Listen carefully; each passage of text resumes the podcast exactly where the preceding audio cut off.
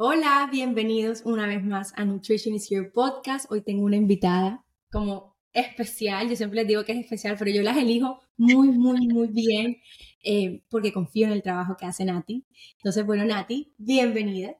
Gracias, Juli. Gracias por invitarme. Para mí es un honor. Cuando me llegó tu mensaje, yo dije, wow, me encanta. Me encanta. Obviamente, o sea, es para mí. Gracias, gracias. Qué rico tenerte, qué rico aprender de ti. Sé que tienes full talleres o, bueno, grupos que haces online Em, con tu comunidad de Instagram. Y bueno, rogarte un poquito para que lo hagas en esta comunidad, de verdad que te lo agradezco. Ay, claro que sí, Algún día te robaré yo a ti también. Pero este, yo feliz aquí en lo que pueda ayudar. Porque bueno, todos los estamos en relaciones de pareja, o bueno, en relaciones como tal. No tienen que ser relaciones de pareja per se, sino somos seres humanos que vivimos en comunidad, por ende nos vamos a relacionar. Pero la pareja siempre nos muestra el espejo, ¿saben? Como que es nuestra, después de cuando uno ya está en una pareja o, hemos escogido varias parejas que no nos convienen, son nuestros espejos, son donde podemos, tú me vas a corregir, como repetir patrones de la infancia que no entendemos por qué actuamos de cierta manera con ellos.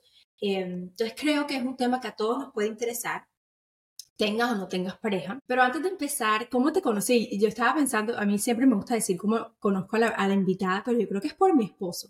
Sí. cierto, por Andrés. Sí, por Andrés. Nosotros éramos súper amigos hace años. Teníamos un combo, su salíamos, nos pasamos súper chévere, pero claro, por Andrés, 100%. Mi esposo era súper rumbero antes de casarse conmigo y, se éramos, éramos. Se le, acabó la, la, la, guachafita, como dice. Se acabó la guachafita, total. Sí, pero fue por Andrés y bueno, y también porque como somos colegas, tú sabes que uno entre colegas como que medio se conoce, Instagram y esto y lo otro. Capaz yo en algún momento también te escribí para algo y pues obviamente ahí uno como que refuerza la relación, pero 100% fue por Andrés. Sí, total. Y Nati, yo te quiero hacer una pregunta como muy íntima. ¿Por qué el tema de pareja te apasiona tanto? O sea, obviamente porque, ajá, pareja y tal, pero bueno, ¿qué es lo que te lleva allá? ¿Por qué decides trabajar más que todo en esto? Sabes que esta pregunta me la han hecho mucho y, y yo tenía como esta idea, o sea, yo siempre digo que uno tiene, para toda la vida uno tiene dos historias, la que uno cuenta y la que uno se quiere eh, yo antes siempre decía, no, pues, obviamente como que yo me gradué y no sabía qué hacer porque fue en plena pandemia y yo dije, nadie me va a contratar, ¿qué hago? Entonces como que empecé a experimentar y veía que a la gente le gustaba mucho este tema de parejas. Pero hoy en día, si tú me preguntas, Juli, eh, obviamente fue una suma de eso, pero creo que también mis experiencias eh, en las relaciones han sido muy diferentes todas. He tenido momentos buenos, momentos no tan buenos. Y creo que yo he aprendido mucho de esas experiencias y creo que es algo que todos deberíamos hacer, no solo yo porque soy psicóloga ni nada, no. Simplemente yo trato de de verdad aprender de esas experiencias para poder crecer como persona, ¿no? Entonces, creo que eso me, me, me sirvió como de inspiración, ciertas cosas que de pronto viví en una relación o en otra relación, como que de todas aprendí un poco y eso siempre digo que fue como mi fuente de inspiración, ¿no? Ya al ser psicólogo es otro cuento, la, mi fuente de, inspiración fue mi mamá, pero en cuanto a inclinarme para este tema, creo que fue eso, porque veo que uno sufre mucho por amor, todos sufrimos por amor, sobre todo las mujeres, y, y creo que es algo que se tiene que educar más al respecto para aprender a relacionarnos de una mejor manera, una manera más sana. Obviamente mis experiencias, más lo que veía a mi alrededor, más, bueno, una suma de cosas me llevaron por este camino. Y bueno, a mí, qué bueno que lo traes, obviamente. Yo creo que todos hemos tenido buenas experiencias y malas experiencias, pero a mí, ya yo estoy casada, entonces lo que me pasa es que muchas veces con Andrés reacciono de la manera en que reaccionaba cuando era menor, y, pero Andrés no me estaba haciendo nada, ¿sabes? Como que... Y yo a veces no entiendo el por qué reaccionó de esa manera. Es como que, ok, no quiero, por ejemplo, un ejemplo en concreto. Eh, cuando me pasa algo y tengo mucha rabia, me aíslo y él no sabe. Y entonces, claramente, al, en las 12 de la noche estoy yo, eh, ¿y qué te pasa? Nada, ¿y qué te pasa? Y de repente a las 12 exploto. Sé, aprendí, ¿verdad? Que eso es, un, es algo que yo traigo conmigo, no es él. Entonces, claramente, como que el conocerte o el, el, autoconocerte te puede facilitar la relación, digo yo. Uf, Yo siempre digo, Juli, que uno se complica tanto las relaciones, uno se las complica. O sea, no sé si has escuchado esta frase de, ay, el amor es complicado, el amor es complejo. El amor no es complicado, el amor es y punto. Nosotros somos los complicados, los seres humanos somos los complicados. Porque claro, yo siempre digo, nosotros somos almas puras, somos almas con mucho amor, eh, pero ya lo biológico, lo social y lo emocional es como que lo, lo que nos contamina como almas puras. Entonces, el vivir y el estar en, en, en, esta tierra, en este plano, como lo queremos llamar, siento que es como, como una aventura, o sí, como una aventura de, de poder nosotros ver cómo afrontamos lo social, lo biológico, lo emocional, para poder llegar como a nuestra mejor versión, o sea, aprender las experiencias. Siempre digo que las experiencias difíciles son las que más fortaleza nos dan. Yo sé que suena muy cliché, pero es que tal cual es así. Y con lo que tú decías de, de lo que te trae de relaciones pasadas, eso también es muy común. Pero fíjate que muchas veces uno tiende a culpar al otro por ciertas cosas que estoy haciendo yo o por mis reacciones. Y no nos damos cuenta que sí, de pronto lo hago porque para mí es lo más fácil. Ay, la culpa es tuya, tú eres el que tiene que cambiar pero es que yo soy la que estoy reaccionando así, yo soy la que tengo que ver por qué estoy reaccionando así. De pronto en el pasado esta herramienta de aislarme me servía para algo y tenía resultado, pero de pronto ya no me está dando resultado. Entonces, si no me da resultado o eso está afectando mi relación, yo tengo que ver cómo lo mejoro, cómo lo cambio, en vez de querer cambiar al otro, que eso es lo más complicado, eso es imposible, uno no va a poder cambiar a, la otra persona. Entonces, ¿cómo nos facilitamos la vida? Más bien eso que me molesta o, esta actitud que, está, que estoy teniendo, que tiene que ver conmigo, por qué me molesta, qué estoy buscando con esto, cuál es el objetivo inconsciente que se esconde detrás y, ver cómo lo puedo mejorar. Eso es lo más fácil, cambiarme a mí, es lo único que está a mi control. Em, pero obviamente yo sé que para decirlo es muy fácil, ya uno ponerlo en la práctica no es tan fácil si no todos fuéramos perfectos. Pero bueno, eh, e, eso, eso es como lo que pienso yo, ¿no? Mm. Yo quiero entrar en materia contigo, porque tengo varias preguntas que hacerte y no de parejas, creo que no son ninguna de parejas estables, saludables, creería yo. Bueno, vamos a empezar. La primera es, eh, ¿por qué elegimos al mismo tipo de personas una y otra vez? Esto me causa mucha curiosidad. Yo en mi, en mi no, no como como jamás, antes de casarme, en mis parejas previas, siempre elegía el mismo tipo de persona o me quedaba con la persona que yo sabía que no me iba a convenir, o sea, como que tenía clarísimo que él no era. ¿Por qué me quedo, o sea, por qué se quedan ahí? Es decir, como que siempre, eh, como hay un patrón, eh, no sé, me invento, de siempre escoger narcis una persona narcisista. O siempre escoger a la persona que es maltratador físico. O sea, ¿qué pasa conmigo? Porque a la final yo siento que se crea como todo un ideal de, de voy a cambiarlo a él o voy a salvarlo a él. Yo no sé si estoy entrando en dos temas diferentes, pero como que se engancha la persona en el ideal, creería yo. Pero yo creo que tú me expliques qué pasa y por qué siempre escojo el mismo tipo de personas. Fíjate, Julia, que tú dijiste ahora una palabra muy importante antes de entrar a el por qué siempre elijo el mismo tipo de patrones. Tú dijiste algo ahorita que fue em, como que no elijo personas que no me convienen. Yo sé que sí puede, puede sonar real eso, pero yo, ¿cuál es mi, mi, mi pensamiento? Yo siento que todas las personas que llegan a tu vida te convienen. Otra cosa muy diferente es que te hagan mal o te hagan daño, o te hagan sufrir o te traigan tristezas o te afecten pero siento que todas tienen que llegar a tu vida para algo. De que convenga o no, y siento que esa palabra se puede tomar de diferentes formas, pero creo que todas te convienen, te convienen para tu sufrimiento, para tu, perdón, sufrimiento no, para tu crecimiento. Todas las personas que llegan a tu vida te convienen para tu crecimiento como ser humano. Entonces, ya cuando uno repite y repite y repite el mismo patrón, que eso también pasa mucho, es porque todavía no has aprendido la lección que la vida te ha querido enseñar. por ejemplo, si yo, no sé, todos los, yo puedo decir, ay, todas las personas, todos los que he tenido, eh, no sé, me han sido infieles o no me prestan atención, o sea, el mismo patrón. Yo en vez de buscar qué está mal en los otros, tengo que ver qué estoy haciendo mal yo que no he corregido o que no he aprendido.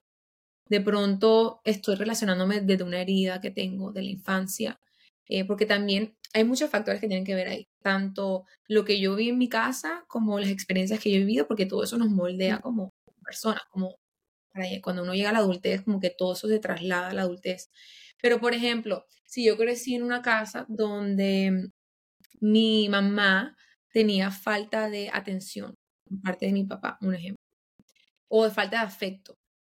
Yo, como vi a mi mamá sufrir y, pasarla mal con eso, pidiendo afecto, pidiendo atención, yo, así eso haya sido algo de ella, yo me rodeé en ese entorno. Eh, también incluso hasta puedo, como uno, tener empatía, sentir el sufrimiento de mi mamá. Y cuando yo soy adulta, voy a relacionarme desde esa herida también, que no me corresponde a mí, pero también como yo lo viví, yo no quiero repetir eso. Entonces, probablemente puede que me lleguen hombres o que hagan lo mismo conmigo, que no me den afecto, que no me den atención, y yo obviamente voy a sufrir, o incluso que busque personas totalmente diferentes, que me den toda la atención del mundo, que estén todo el día pegados a mí, porque me están saciando ese vacío o esa necesidad que yo tengo. ¿ok? Ya después obviamente eso es peligroso porque se puede volver una dependencia. O sea, cualquier polaridad en el mundo te hace daño. Ya sea relacionarme desde la carencia o desde la abundancia en exceso, eso no es muy sano. O sea, uno tiene que buscar un equilibrio. Obviamente ser consciente desde, desde qué intención o qué, em, desde qué herida me estoy relacionando. Obviamente también influye mucho el qué experiencias he tenido yo en el pasado. Si yo tuve varios novios que me fueron infiel, me va a dar pánico que me sean infiel y puedo repetir el mismo tipo de patrón porque de pronto no estoy relacionándome sanamente, sino desde la necesidad de que estar encima todo el día de, ti para que no me seas infiel o querer controlar. Es que el problema no es que el otro sea infiel, eso tú no lo vas a controlar. El problema es que te estás relacionando con esa ansiedad de que necesito hacer esto para que me sean infiel. Pues, eso obviamente no te va a llevar a tener una relación sana. Obviamente uno no controla, Juli, quién llega a la vida de uno. O sea, tú no controlas quién llega. Si llegan los infieles, si llegan ta, ta, ta. Yo tengo pacientes que me dicen a ti, todas mis parejas han sido que ingenieros, que todos han sido tal, o sea, repito el mismo tipo de patrón y me he dado cuenta que no me funciona. yo les digo, ok, esas personas te llegan a tu vida, pero tú eres la que filtra quién hay y quién no. Entonces, hay que analizar ese filtro y ver qué estás fallando tú en ese filtro, eh, por qué permites que se quede, qué, es lo que te atrae esa persona, por qué te atrae esa persona. Hay varias preguntas que uno se puede hacer, Juli, como para analizar eso un poco. Yo sé que de pronto no es que te vaya a solucionar la vida, para eso está la terapia, para uno hacer el proceso. Sí, pero, claro. O sea, este podcast no te va a solucionar la vida, te va a dar una guía, señoritas. Exacto, exacto. Entonces, preguntas que te pueden ayudar a ti como a analizar eh, cómo te estás relacionando, por qué te estás relacionando con cierto tipo de personas. Por ejemplo, es preguntarte qué me hace sentir que necesito a esta persona o qué necesidades no estuvieron satisfechas en mi modelo de lo que recibí de lo que es una, una relación de pareja, o sea, mis papás. ¿Qué necesidades vi que ahí no, o, qué vacíos hubieron en esa relación de mis papás que las estoy reflejando yo en mis relaciones? Eh, también crecemos con el cómo deberíamos comportarnos, cómo deberíamos sentirnos, cómo deberíamos relacionarnos. Y todo eso, Juli, influye en, en, en tus relaciones de, de, adulto, ¿no? Pero en resumen, básicamente eso. Hay muchos factores. Simplemente es que hay que analizar qué es lo que está pasando, en qué estás fallando tú, dejar de fijarte en los demás y más bien buscar qué estoy fallando, desde qué herida me estoy relacionando y ser consciente para parar los patrones. Pero vuelvo y repito, todas las personas que llegan a tu vida te convienen porque te convienen para tu crecimiento. Sí, te traen una aprendizaje, indudablemente. Exactamente. El problema es que se repite porque no estás aprendiendo la lección. Ese es el problema. O sea, la vida te va a mostrar y te va a repetir hasta que tú aprendas. que... Hasta que tú aprendas. Y si toca las malas, toca las malas. Porque, ay, no, es que estoy sufriendo, y es que me hicieron esto, me hicieron daño. Bueno, pero es que eso es una forma de que la vida te está sacudiendo, diciéndote, mira, abre los ojos que algo, algo no está haciendo bien. Sí. Nati, tú acabas de hablar sobre la, las, las, personas que son infieles. Y esto lo he escuchado, como que lo en, cuando yo trabajaba en terapia. Y era como, eh, espérame, yo tengo una pregunta acá, y es, Ok, porque a pesar de que te dicen que te aman, son infieles, ¿sabes? Como que yo creo que lo que hablábamos del ideal, como que esta persona se queda, y la estoy poniendo de víctima, ¿cierto? vamos a ponerla de víctima, pero ¿qué le pasa a la otra persona? Es decir, como que asumiendo que la otra persona sí está en un papel de víctima y le dice que me ama, que va a dar la vida por mí, ta, ta, ta, ta, ta, pero de repente se me escapa y se escapa y, y, es infiel, ¿sabes? Es la naturalidad del hombre, de ese hombre, pues no voy a generalizar. Eh, sí, entonces la pregunta es tipo, ¿por qué a pesar de decir que te aman, son infieles? Yo creo, Juli, y también te lo digo, no solo, no, no, no voy a hablar tanto aquí como psicóloga, sino también como mujer, como ser humano. Primero, hay que, tener en cuenta, hay, que tener en cuenta varios factores también. El ser humano no es monógamo por naturaleza. Para los que no saben qué es la monogamia, es uno estar solo con una persona. Nosotros somos animales, tenemos muchos instintos y la monogamia se creó por la sociedad para que haya un orden en la sociedad. ¿okay? Por muchas cosas, por la economía, por ciertas necesidades básicas que tenemos, pero no, la, monogamia se creó, el matrimonio fue creado por la sociedad también para que haya un orden. Em, entonces, la monogamia no está en la naturaleza del ser humano. No estoy justificando la infidelidad, ¿ok?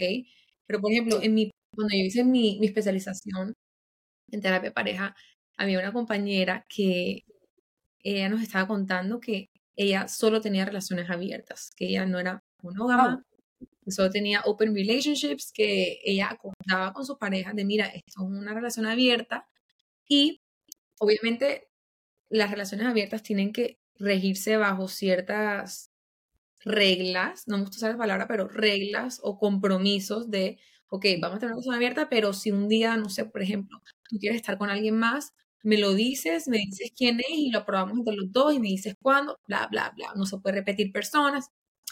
Eso, eso ya depende de cada pareja, no me entra en detalles. y cada pareja tiene su compromiso. Claro. Y yo, obviamente, cuando hice la especialización, yo no era tan madura como ahora.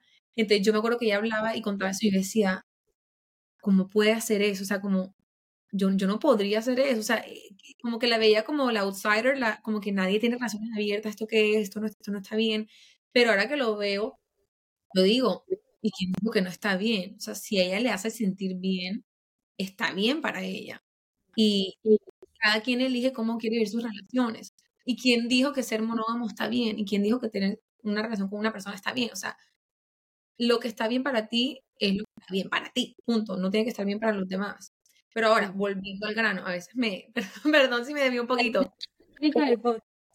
Pero eh, yo también he tenido, es más, hace un mes conocí a alguien que me estaba contando que le gustaba tener relaciones abiertas y era como que, wow, qué locura, pero chévere, o sea, bueno por ti. Obviamente, ya cuando el que una persona te ame, Juli, no quiere decir que no te van a ser infiel. O sea, yo he conocido personas que me dicen, hombres, voy a hablar de hombres porque pero también mujeres, que están enamoradas de sus parejas y son infieles.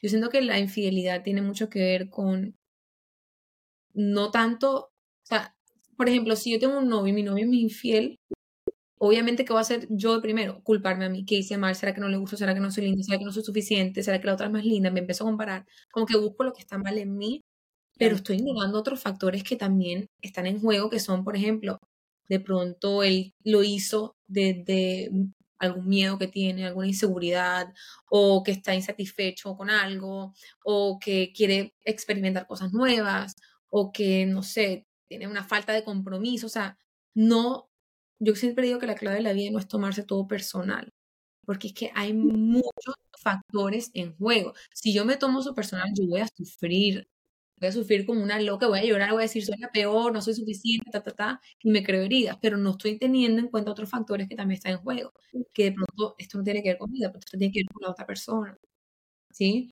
De pronto está buscando... O sea, como que del dicho, como digo yo, del dicho al hecho, como decimos, del dicho al hecho, hay un trecho bastante grande, bueno, por lo menos así lo veo yo, de pronto estoy muy cerrada en ese, en ese aspecto, pero me cuesta saber, o sea, me cuesta pensar que, listo, me fue infiel, allá él, problema de él, o sea, Total. Es, es, como naturalidad de uno que puedo hacer mejor para que no me, para que no sea infiel. Y ahí es cuando obviamente te vas minimizando, no quiero decir que eso sea lo correcto, pero como que es el modo operandi de mayoría, como que, ¿qué puedo hacer yo? Entonces, bueno, listo, no sé, empiezo, y las mujeres empiezan a operar, voy a hacer más dieta para adelgazar, ¿saben? Como que todo este cambio y toda esta transformación que crees que va a darte el que él se quede contigo, ¿verdad? Entonces aquí hay que estar a ver, bueno, ¿por qué necesitas hacer todos estos cambios? ¿Qué necesitas trabajar en ti? O sea, como que, ¿por qué lo necesitas tanto a él, diría yo? Pero yo creo que la naturalidad, como que el go-to de la persona es, voy a cambiar yo. Claro, claro, porque creemos que hay algo malo en nosotros y por qué pasó eso. Y, y sí, y yo, a mí también me ha pasado, o sea, uno siempre busca lo que está mal en uno. Claro. Y es, lo más fácil de controlar, Nati. ¿Es que? Perdón que, perdón que te interrumpí, pero como que es lo más fácil de controlar. Yo puedo controlar yo. O sea, yo puedo controlar lo que yo haga, sea, desde mi parte, ya sea desde un lugar de inseguridad, desde un lugar del miedo al abandono, desde cualquier lugar que sea, pues, ese es tú, como que siento que es lo más fácil de controlar. Tú no puedes controlar lo que yo hago. Yo pienso por eso que podemos ir. Total, y es que eso es algo que, o sea, el que te llegue a ti como esa sensación de fue mi culpa o hice algo mal, eso no lo controla, eso te va a llegar, porque es, lo natural. Lo que yo siempre digo, Juli, es, y yo siempre, yo siempre digo que la clave de la vida es master your mind, o sea, cuando tú empieces a, yo siempre digo que todo, todo se divide en dos, en la razón y en el corazón, la razón y la emoción. Si uno se deja llevar en la vida con cada cosa que me pase por el corazón y por la emoción, yo voy a sufrir mucho. Esa soy Porque, Por ejemplo, por eso, por ejemplo, mi, mi, mi esposo, mi novio me es infiel. Entonces, si yo me dejo llevar por la emoción, voy a ser muy impulsivo, voy a decir esto es mi culpa, esto, ta, ta, ta, ta, ta. Pero si yo trato de ser un poquito más racional y decir, ok, me siento culpable, creo que de pronto hice algo mal yo, pero voy a parar este patrón de pensamiento, voy a sentarme, este ejercicio lo hago yo mucho como paciente, es como que, ok, ¿qué otras alternativas o qué otras eh, posibles causas hay, existen en este problema? Todo tiene que ver contigo, entonces sentarme y analizar, ok, no todo tiene que ver conmigo. Sea, es tratar de ser un poquito más racional, no tan emocional.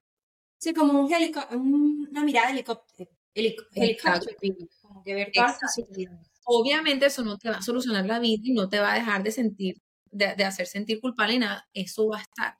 Pero es tratar de un poquito más de mind para que no tengas tan mala vida todo el tiempo. O sea, te va a amortiguar un poquito como ese dolor, ¿no?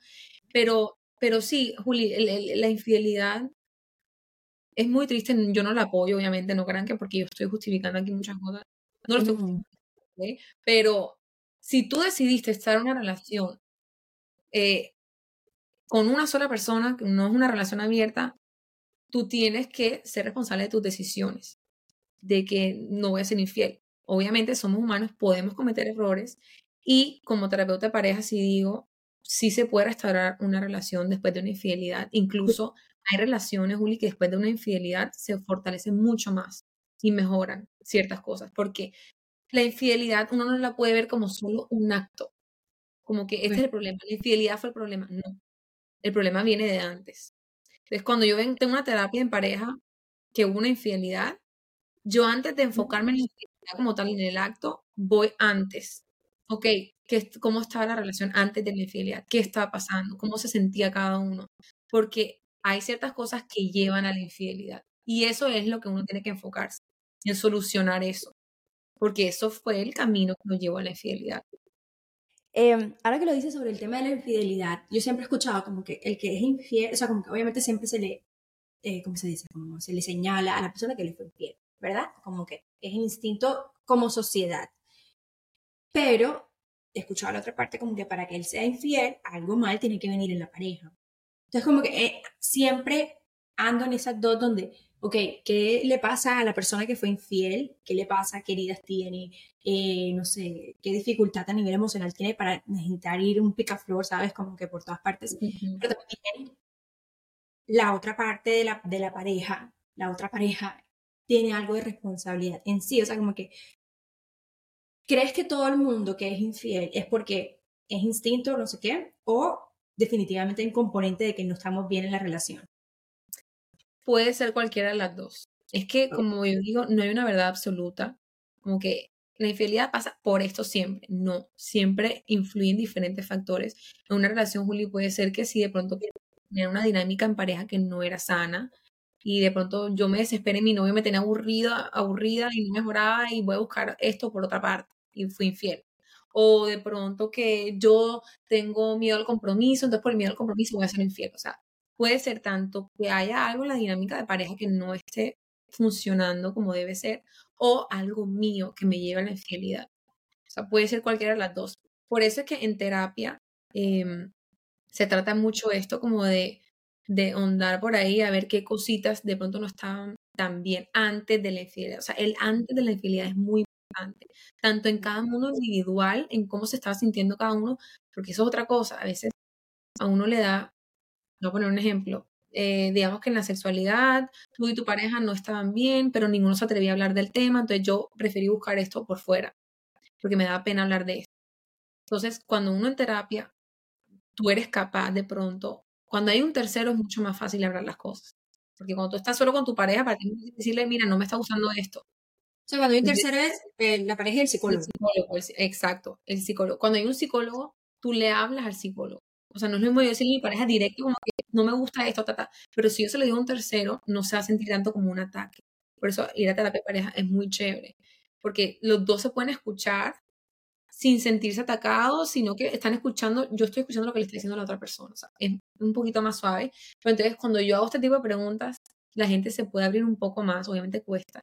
Pero las conversaciones incómodas, Juli, para mí son las conversaciones más valiosas que uno puede tener en pareja. Porque si tú no las tienes, puede haber infidelidad, puede haber mala comunicación, puede haber muchas cosas que pongan en riesgo la relación, pero si tú te atreves a tener una conversación incómoda, créeme que, ok, de pronto te incomodas un momentico, pero la relación va a mejorar, o sea, tienes más oportunidad de mejorar si tú tienes esas conversaciones. Eh, terapia pareja. Sí, terapia pareja. O sea, yo hago, yo atiendo sesiones individuales, que es el 90, 80% de, de mis sesiones, pero hago terapia pareja también, o sea, con los dos. Tengo otra pregunta. Tengo, tengo otra pregunta. ¿Qué, o sea, llevando el tema de, o sea, siguiendo con el hilo de la infidelidad, siempre em, me he topado con mujeres, sobre todo mujeres, que yo no sé si existe esto, pero yo le digo el síndrome de la salvadora o el complejo de salvadora, ¿sabes? Como que... y a veces lo hacemos de manera inconsciente, lo, hace, lo digo, lo hacemos porque yo también caí ahí, ¿sabes? Como que yo también dije, va a cambiar por mí, ¿sabes? La típica, va, yo soy la que le va a hacer que él siente cabeza.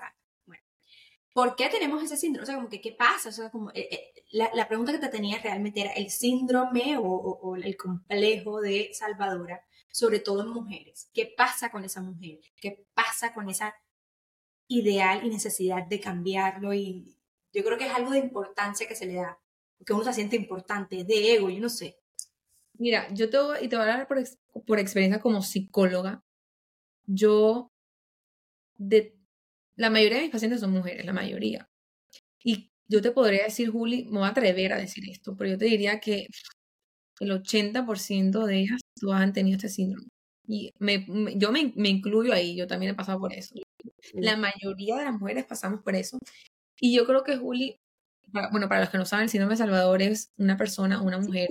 Yo no sé si existe. Si existe. Ah, sí, yo, yo, y te lo digo, o sea, no es, no es que esté en el DSM-5, que es un, pero sí es un patrón que se, que se ha identificado. Eh, que, dentro de la psicología no está, en el DCM5 no está, ¿verdad? Ok, ya, ya, saben. Pero sí está, o sea, sí lo vemos. sí es reconocido. Y yo, y yo lo reconozco y digo, es verídico. Es em, verídico. Eh, el síndrome de Salvador es cuando uno quiere salvar a alguien, cuando uno quiere, yo siempre se lo explico a mis pacientes así, cuando lo noto en ellas y les digo, mira, tú tienes síndrome de Salvadora y es que tú quieres llegar a la vida de esta persona para sentirte como the chosen one, la elegida, la que le cambió la vida a él, la que, la que si él era alcohólico, tú lo ayudaste a que de ser alcohólico, si era drogadicto, que tú lo ayudaste a dejar de ser drogadicto, que si él era infiel a todas las mujeres, contigo nunca fue infiel, es la mujer que le cambió la vida. Y yo siempre digo, Juli, que detrás del tú querer salvar a alguien, se esconde un yo quiero que tú me salves a mí. ¿Por qué lo digo? Cuando he encontrado este patrón en mis pacientes, detrás de sus ganas de querer salvar a un hombre, se esconden como las inseguridades, los miedos de quiero sentirme valiosa, porque en mi infancia no me sentí valiosa en mi casa, no me determinaban o, un ex no me determinó, ta, heridas del pasado que me hacen sentir desvalorada, entonces yo tengo que buscar ser valorada y que un hombre me valore. ¿Y cómo un hombre me va a valorar? Si yo lo salvo, o si yo lo ayudo, o si yo le cambio la vida. Puede ser, Nati, por ejemplo, dentro de la eh, dinámica familiar, esta persona haya tenido en cierto momento de su vida el rol de salvar a, alguien para sentir amor. O sea, cuando hablo de salvar, no como que le salvó la vida. No, no, no, como que en, o sea, en, momentos tan pequeños, como que, por ejemplo, ser la que cuidaba de mamá cuando, no sé, mamá se iba, cuando, cuando papá estaba de fiesta y mamá quedaba súper triste, entonces yo era la que salvaba a mi mamá de ese sentimiento, o sea, como que yo la mantenía feliz, o algo por el estilo, o sea, como que ¿Crees que puede venir de eso? De claro. Claro, es que puede venir de muchas cosas. Mira, también, ahora que lo dices, yo he tenido pacientes que con sus novios tienen esa conducta de síndrome salvadora, pero también cuando examino su vida y su núcleo familiar y todo esto, también lo han tenido en la casa. Incluso ahorita hablé con alguien que estamos hablando de esto, y es que ella quiere salvar a todo el mundo, no solo a su pareja, también a su familia, a la mamá, al papá, a las amigas, mientras ella salva a todo el mundo, se está hundiendo y se está ahogando. Claro, entonces, por ejemplo, para, para que tú me entiendas, me, tengo una persona que me estaba diciendo, no, es que me da rabia, mi mamá me da rabia porque es que ella pretende que yo le haga todo, que le pague todo y, y, y, no se da cuenta de, de, que yo pongo todo el esfuerzo y me mato todos los días por ayudarla a ella por mantenerla a ella y ella se queja de que no hay esto, que no hay lo otro, que me hace falta esto. Me da rabia y me provoca gritarle y yo le digo que eso tú estás intentando salvarla a ella, pero vamos a examinar esto. ¿Te molesta que tu mamá, qué te molesta a tu mamá? Y me dice, no, me molesta que em, está tranquila, relajada por la vida, esperando que yo le solucione las cosas. Y yo le digo, ok, ¿y eso que te molesta a tu mamá, qué te dice de ti? ¿Qué puedes aprender tú de eso? ¿O qué puedes incorporar tú de eso que te molesta en ti? Y, llegamos a la conclusión de que eso que le molesta a la mamá, es estar relajada, estar tranquila, dejar que se ocupen de mí, eso es lo que te hace falta a ti. Y tú tienes que aprender eso de tu mamá. Dejar fluir, relajarte y también dejar permitir que los otros se ocupen de ti. A ti te da rabia tu mamá, no por las conductas que ella tiene, te da rabia que tu mamá pueda hacer lo que tú no eres capaz de hacer, que es relajarte y dejar que los demás se preocupen por ti. No tú de vivirte por los demás, sino también permitir que los demás te quieran, te valoren, se preocupen por ti. Entonces tú no te estás permitiendo eso. Entonces, detrás del querer salvar a alguien, Juli, se esconden muchas cosas, muchas heridas, muchas inseguridades, muchos miedos no nos, no nos podemos quedar solo con el, ay, lo quiero salvar. No, tenemos que ir en un proceso trasfondo de ver, examinar por qué. O sea, ok, tú quieres ser la salvadora, pero ¿por qué? ¿Para qué? El para qué es muy importante, más que el por qué. Hace poquito puse un post de que cuando uno cambia las preguntas de por qué a para qué, uff, no tiene una respuesta que uno ni se imagina. Sale como el inconsciente. ¿Para qué quieres ser la salvadora? ¿Para qué? No el por qué, ¿para qué? yo creo que esa respuesta muchas veces es para recibir amor, para sentirse amada, como que es el, ¿Sabes? Como que yo hago de todo esto por ti, es la única manera que yo... mira, yo te amo, mira que me muero por ti, te valoro mucho, pero detrás de eso se esconde un, mira lo valiosa que yo soy, quiero que como que pushing too hard para que tú veas que lo valiosa que soy, pero es porque tú no sabes que eres valiosa, entonces es una necesidad como de, muéstrame que soy valiosa porque ni yo lo veo. Claro, claro, te necesito. Ok, siguiente pregunta. Me causa mucha curiosidad, Nati, las personas narcisistas. A mí me causa, es como que me, ¿qué pasa por la mente, verdad? ¿Qué pasa en su mundo? ¿Qué sucede con una pareja narcisista? ¿Quién me puede ayudar a salir del ciclo, del ciclo este de escoger siempre a estas personas narcisistas y después no poder dejar, ¿saben? Como que eh, el narcisismo, todos tenemos, vamos a partir por ahí, todos tenemos algo de narcisista, ¿sabes? Como que, pero ya, todo ya patológico. Es lo que te quiero decir. Sí, y ahora que lo dices, eso es importante y bueno aclararlo porque para la gente que no, que no sabe, eh, porque es que uno, uno va por la vida diciendo, ay, que mi novio es narcisista, es que mi O sea, no tomo narcisista, ser narcisista es un trastorno de la personalidad, que obviamente para uno diagnosticar a alguien con un trastorno narcisista tiene que cumplir con ciertos criterios durante cierto tiempo. No es que todo mundo sea narcisista, hay personas que tienen rasgos narcisistas, no quiere decir que son, sino que tienen rasgos, para aclarar eso. Ok, ¿qué pasa? O sea, como que qué pasa en esa dinámica, como que siempre está la, la persona dependiente y esta persona completamente narcisista, patológica. No, que tenemos rasgos, no, la patológica. ¿Qué le pasa en el mundo del narcisismo? O sea, ¿por qué se engancha tanto? Porque es tan fácil engancharnos en una persona así. Engancharnos es como que estar siempre con una persona así. Yo siento, Juli, que, como dije ahorita del síndrome salvadora, detrás de todas esas cosas, detrás de todas esas máscaras, para mí el narcisismo es una máscara también. Como que, como es una persona narcisista? que se muestra segura, que le encantan los elogios, que yo soy la persona más segura del mundo, yo soy lo mejor. Eh, pero detrás de eso para mí se esconden muchas inseguridades, una súper baja autoestima. Entonces, es como una máscara que se ponen para protegerse y no mostrarse vulnerables porque obviamente le da pánico. Yo creo que eso, obviamente, hay muchos factores también, pero por ejemplo, una persona que en su infancia, no sé, una mamá o un papá que te elogiaba todo el tiempo, ay, tú eres lo mejor, tú eres el mejor, y sin importar de pronto minimizar a los demás solo como por elogiarte a ti, eso puede llevar a que una persona en la adultez sea, tenga rango narcisista o sea narcisista. Eh, o sea, son tantas cosas, eh, pero una relación, ¿por qué para uno es tan fácil como envolverse con una persona narcisista? Porque una persona narcisista al principio de la relación te baja el cielo, te baja la luna, te baja las estrellas y te hace ver como la persona más guau del mundo, no se separa de ti, incluso hasta puede dejar su mundo entero por estar contigo. Eh, y obviamente que eso te hace a ti sentir súper especial. O sea, es un, un, sistema de recompensa que tú dices, wow, o sea, estoy recibiendo mucho y me encanta este hombre, estoy enamorada.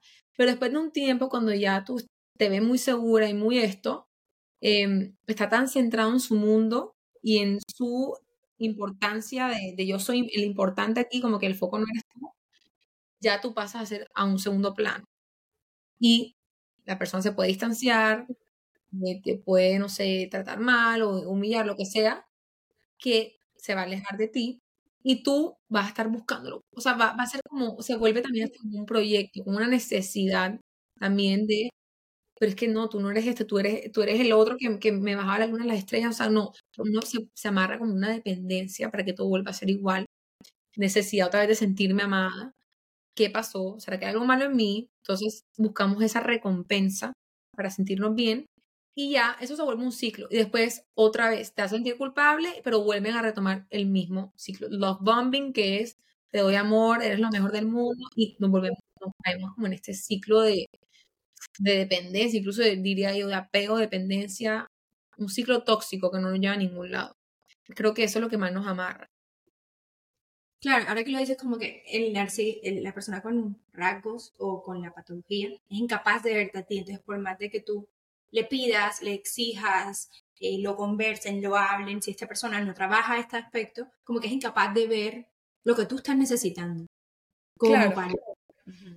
claro, porque está, está muy self-centered, como yo soy lo más importante y, y, te paso por encima sin importar cómo te sientas tú. Entonces, es, y todo te, va a volver, todo te lo va a devolver a como que fue tu culpa. Exactamente, te vas a sentir culpable, tal cual. Creo que terminamos con las preguntas. Ah, bueno, la última que te tenía era, ¿qué heridas traemos de la infancia que se cuelan en las relaciones? Mm. Muchísimas. Muchísimas. No, imagínate que heridas puede haber, imagínate, herida de abandono, que si algún papá o alguna mamá me abandonó, se fue de la casa, em, tengo esta herida y voy a buscar relaciones donde me sienta segura y voy a generar un apego. Eh, baja autoestima si de pronto mis papás me, yo, mira, yo, y sobre todo tú debes saber lo que te voy a decir, porque este, esta es tu especialidad. Yo tenía pacientes que me dicen, mi mamá de pequeña me decía que estaba muy gorda y que estoy fea y que la gorda nadie las quiere y que esto y que lo otro. Claro, esto te genera una baja autoestima y en el futuro tú vas, por ejemplo, a ser más propensa a aceptar comportamientos dañinos de una pareja que te va a decir eso y tú lo vas a aceptar porque tú creciste con eso y lo normalizaste. por tu baja autoestima. La herida, bueno, la herida del rechazo va a estar buscando aprobación constantemente de los demás. Em, también heridas, yo también podría incluirlo ahí, repetir patrones eh, familiares, que eso también deja heridas y uno los puede repetir. Miedo al compromiso. Yo conozco una persona eh, que vivió una, una situación muy traumática con sus papás, que eran la familia perfecta aparentemente. dio cuenta que su papá tenía un matrimonio aparte y eso le generó un miedo súper disfuncional eh, al, compromiso y en su adultez pues no quiere casarse, no quiere tener hijos, evita los compromisos y si tiene algún medio de compromiso es súper infiel. Entonces son personas que, también los traumas o las vivencias de la familia, del núcleo, los, les genera ciertas heridas por experiencias propias también. O sea, hay muchísimas heridas, Juli. Uf, podríamos hacer un episodio completo de Solo un, un, episodio para esto, te tengo que volver a invitar. Total, total. Nati, para ir terminando, quiero conocer a la Natalia ser humano, no a la profesional. Entonces, para eso, tengo siete preguntas rápidas que es a modo de juego, como que quiero que los que te estén escuchando sepan quién eres tú, más allá de, tu profesión, ¿cierto? Entonces, las vas a responder, Nati, lo más rápido posible. O sea, lo primero que se te venga a la mente, está eso, ¿va? Ay, no, yo soy malicia con estos juegos. si no sabes, entonces dices, no, bueno, listo, ya paso y volvemos otra vez para que vayas pensando. ¿Estás lista? Lista. ¿Qué estabas haciendo la primera vez que te sentiste como una adulta? Pagando, pagando mi pensión. ¿A quién es la primera persona que le cuentas cuando algo importante te pasa? A mi mejor amiga. 100%, a mi mejor amiga. ¿Qué memoria te viene a la mente cuando te digo la palabra amor? ¿Qué memoria me viene a la mente cuando dice palabra amor? Ay, a mi perrita, que se murió, pero mi perrita. ¿Qué memoria te viene a la mente cuando te digo la palabra infancia? Infancia, cuando jugaba fútbol. Un libro que te marcó la vida. Uy, no, imagínate. Em, Dios mío, está, hay muchos. No puedo elegir uno en este momento, pero lo voy a tener en cuenta para la próxima. ¿Cuál es la mejor parte de ser Natalia? Poder ayudar a los demás. esa es linda. ok, un libro que te hayas leído últimamente, recientemente. Yo me he leído varios libros, Juli. Yo siempre leo, yo soy mala para leer, yo soy mala para leer, me cuesta la constancia. Eh, pero hubo uno que me gustó mucho, que probablemente lo conoces, porque es súper famoso, que es Tú eres tu lugar seguro. O sea, hay muchos que me han gustado, pero ese me encantó. Probablemente sí. sea Sí sé cuál es, yo lo tengo. Y es súper fácil, o sea, el lenguaje que usa la autora es súper fácil de entender. Se lo recomiendo, o sea, yo se lo recomiendo. Recomendado, de María Capes. Es espectacular. Me gusta, o sea, es un lenguaje súper fácil, como que no tiene nada así de tecnicismo ni nada. Sí, como informal, como casual, como fácil de digerir. Sí. Bueno, gracias Nati. Gracias por tu gracias espacio, por darnos tu conocimiento, por tu tiempo. El episodio quedó espectacular. Recuerden seguir a Nati. Abajo les voy a dejar toda la información de su Instagram, de su página web, de todo, de cómo poder contactarla. Y bueno, Nati, gracias a ti. Gracias. Por este espacio tan gracias, Juli, por esta invitación. La verdad me encantó. Y, y, bueno, espero verte pronto. Te mando un abrazo gigante. Un abrazo y un abrazo a ustedes. Chao.